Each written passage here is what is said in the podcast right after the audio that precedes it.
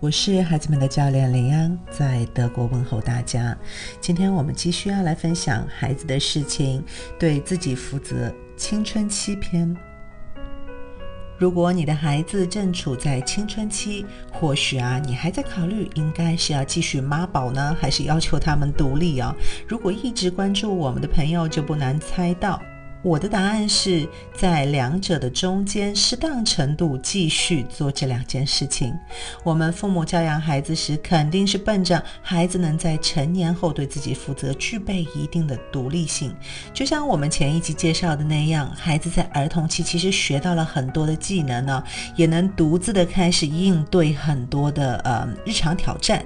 呃，但是呢，在进入了青春期后，由于他们啊还不具备预见行为背后的。后果，所以他们的行为常常冲动而又草率。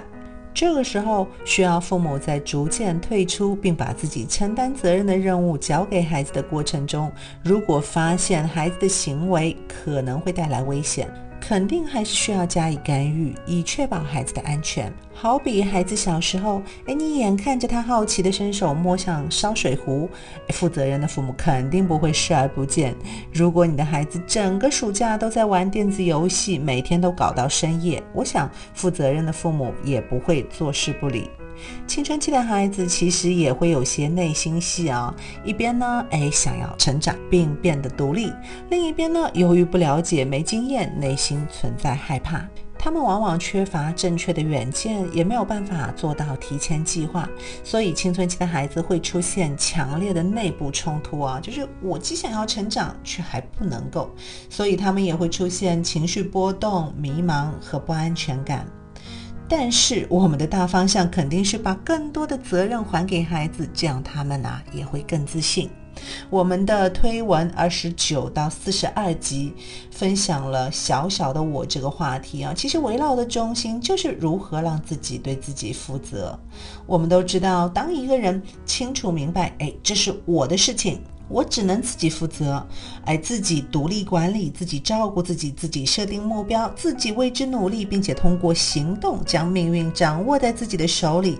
借此，孩子们还会培养自己评估现在行为可能造成的后果的能力，并以此来评估自己每次做决定的现实风险。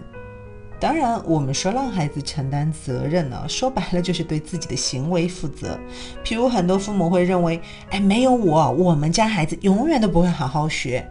当然了，父母从儿童期陪伴而得来的经验，似乎在父母陪伴的情况下呢，孩子更容易学习。如果你的孩子习惯于仅在监督下取得成绩，那么他们对自己成事的信心啊就会降低。并且会越来越低，导致最后得出一个不正确的结论，就是我的孩子没有我的监督帮助，永远都没办法好好学习。我们说更多责任的时候，并不是让父母彻底的从角色中消失。父母啊，可以在尊重孩子意愿的情况下，继续和孩子根据作业问题找到正确答案。家长也可以哎，趁机的表扬自己孩子的学习意愿。但是关键是，家长要把这些学习习惯慢慢的渗透在孩子的成长里。当放学后的学习习惯养成，哎，再到学习方法的应用，最后到学习内容的巩固。嗯，这里如果有疑问的呢，也欢迎翻看我们之前分享的系列专题作业指南。那么，通过对自己负责，它可以达到什么呢？它可以增强孩子的自信心。呃，父母也会看到明显的一个改变呢。十几岁的孩子会感到自己能够有所作为，并且对自己的生活有掌控感，体会到设定目标并失败再调整并享受成功的不放弃的成就感。那么这个孩子就会获得越来越多的力量，呃，我们也称之为自我效能感。当这种效能感越强，就会感到哎越稳定，有能力有力量。反之呢，就会常常感到无助、不安全和被他人控制。所以啊，鉴于这个阶段孩子的特点，我们也要理解他们的目前状况，并保持我们的耐心。尽管是青春期的孩子，还是会想要听到父母关切的话语、父母的拥抱。帮助和关怀，也不要觉得哎都是这么大的孩子了，而刻意的维持成人的相处模式哦。今日互动，家有青少年的，你们家有把更多的责任给到孩子吗？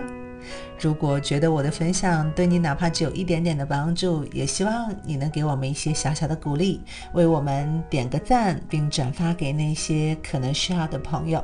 谢谢你的宝贵时间。